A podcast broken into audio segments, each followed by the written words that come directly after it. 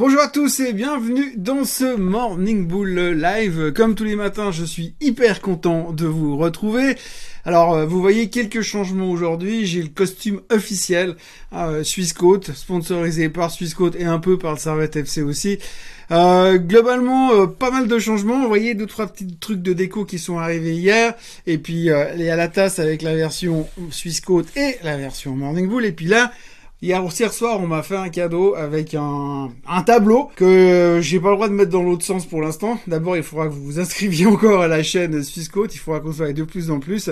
Et euh, ensuite, je pourrais retourner le tableau, mais pas avant. En tous les cas, euh, bonjour, bienvenue. Aujourd'hui, il n'y a pas des millions de trucs à raconter, mais j'ai quand même trouvé deux trois sujets sur lesquels j'aimerais euh, vous entretenir pendant les prochaines minutes. Hein.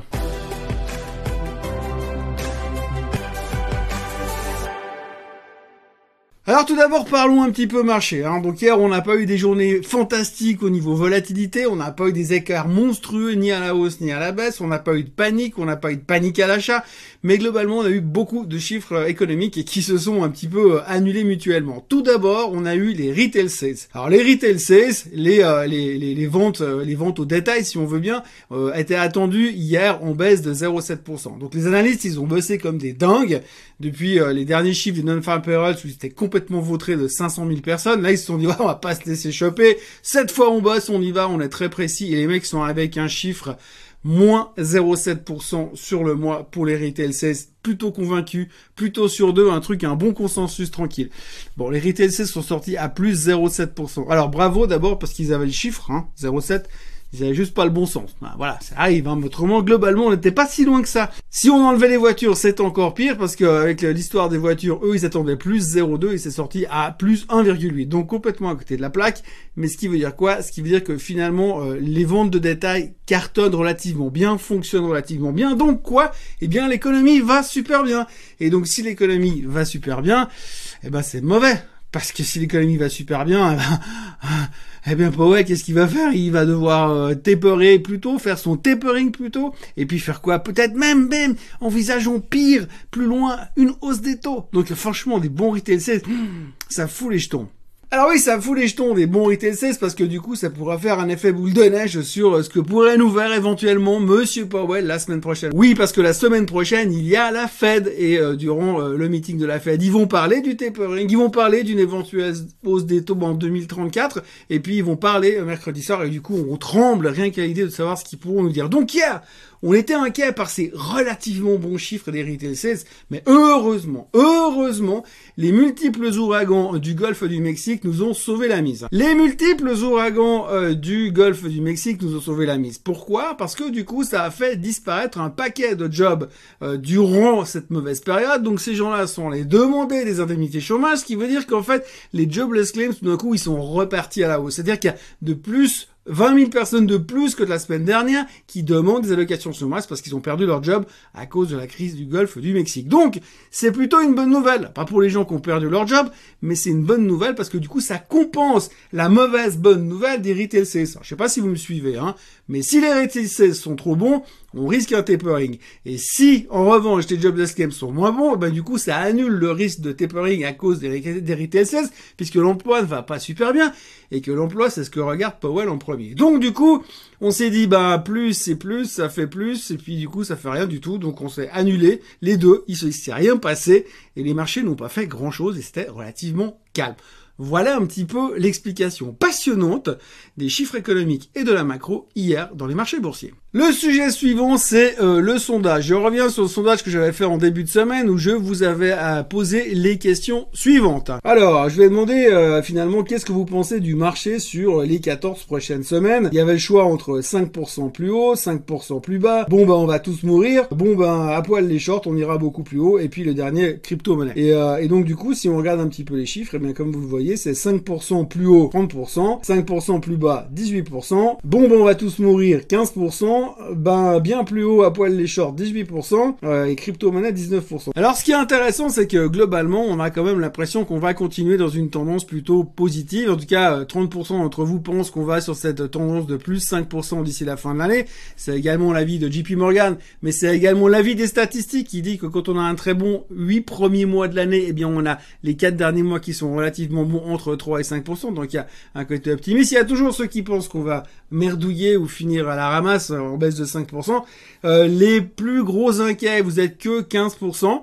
Euh, mais ce qui est assez intéressant dans la globalité de tout, c'est aussi qu'il y a 20% qui pensent que crypto-monnaie, mais ce qui est assez intéressant derrière tout ça, c'est que finalement on se rend compte que euh, bah, on n'en sait pas plus et qu'il y a une espèce d'équité dans à peu près tout. Il n'y a pas un gros train qui se démarque franchement et tout le monde est en train de se dire ça peut monter, mais ça peut aussi baisser. Et puis si ça baisse pas et ça monte pas, peut-être qu'on fera rien du tout. En gros, c'est l'histoire de la bourse résumée euh, en un sondage. C'est qu'aujourd'hui, on a une, un doute, mais en même temps, on a quand même l'impression qu'on peut monter, donc on sait pas trop où on va. Et ça représente bien l'espèce d'hésitation qu'on vit maintenant.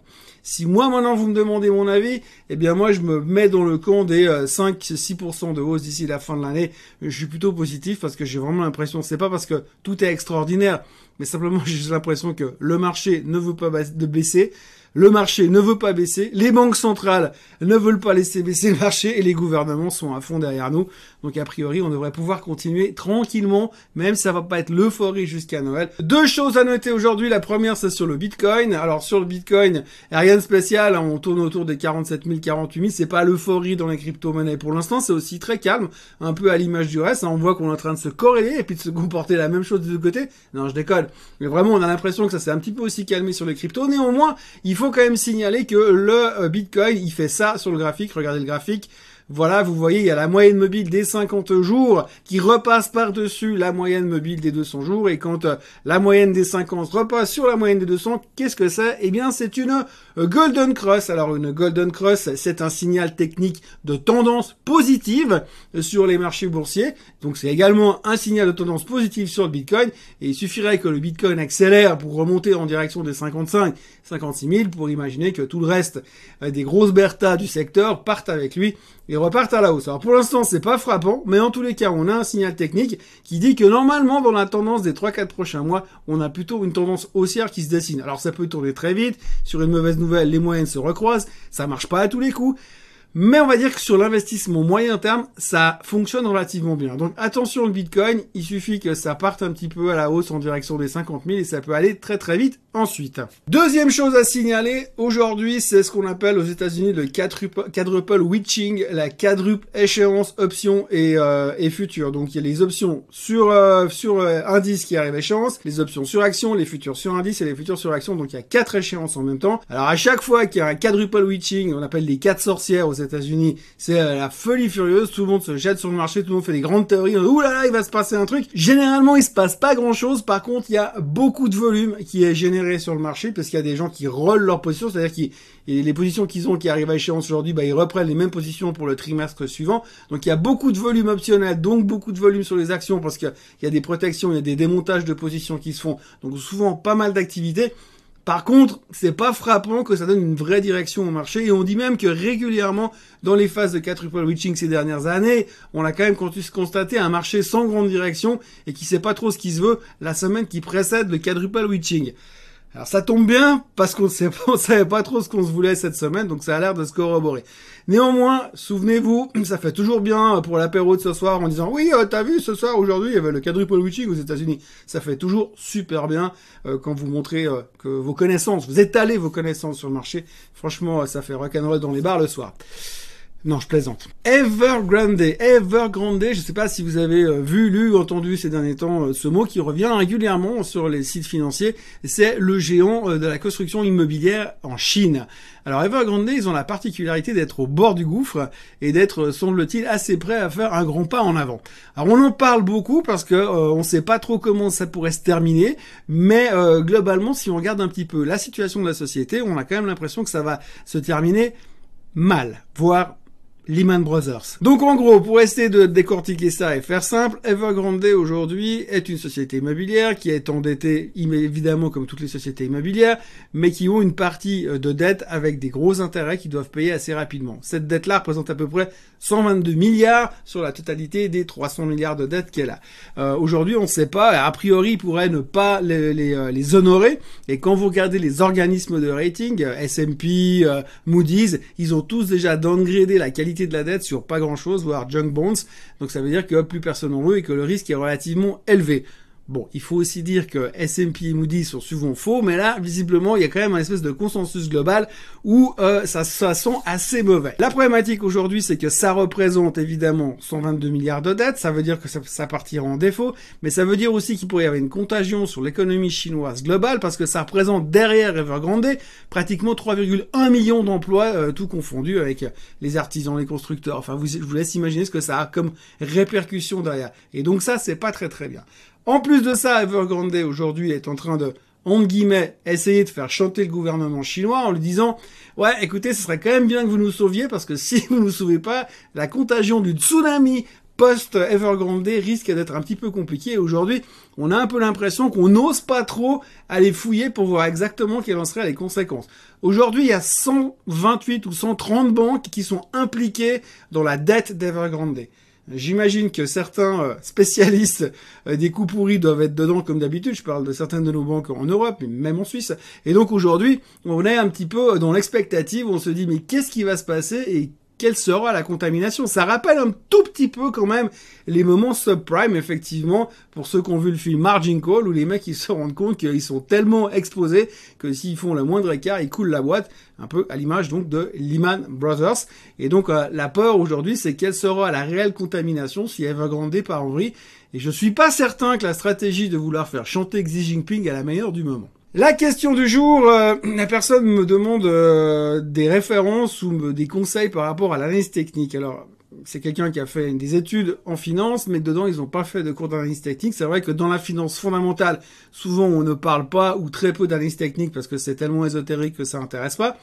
Je reste convaincu qu'un mélange de fondamentaux et d'analyse technique est le meilleur moyen pour faire de l'argent en bourse et pour faire de l'investissement. Donc je pense qu'il faut dénigrer ni un courant ni l'autre. Maintenant, si on veut se documenter sur l'analyse technique, il y a trois livres que j'ai lus et que je recommanderais, rien d'autre. D'abord, un conseil, ne prenez pas ces bouquins en français. Il faut absolument les lire en anglais. En français, les traductions sont absolument, absolument abominables. Donc vraiment, prenez ces bouquins dans la mesure du possible en anglais. Alors le premier, il s'appelle Technical Analysis for Financial Markets. Il est écrit par monsieur John Murphy, qui est un super technicien. Après, le deuxième bouquin qu'il faut lire, c'est Technical Analysis Explained. Technical Analysis Explained de monsieur Pring. Alors là aussi, vous avez toutes les explications, les formules de base, les machins, les formations de base, les trends, les channels. Franchement, c'est vraiment le truc le plus scolaire.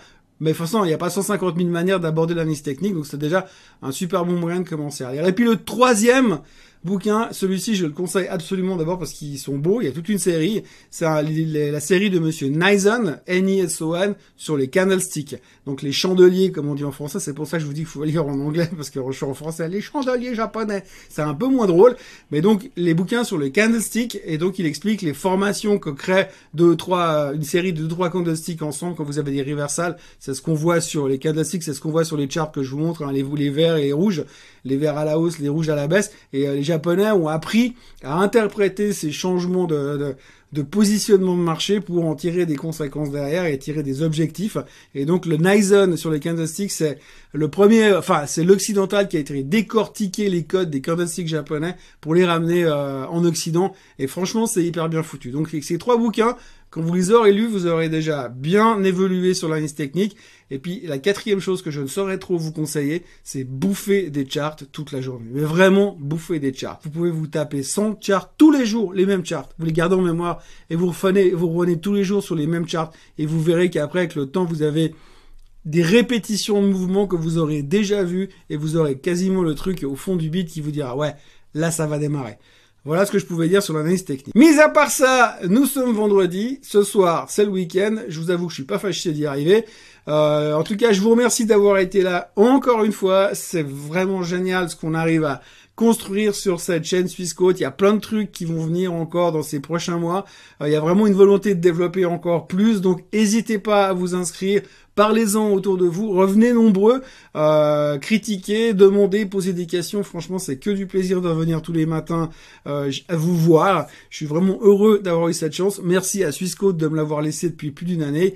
Et puis, euh, je vous souhaite un excellent week-end. N'oubliez pas de liker cette vidéo et n'oubliez pas de revenir lundi matin. D'ici là, bon week-end. Bye bye.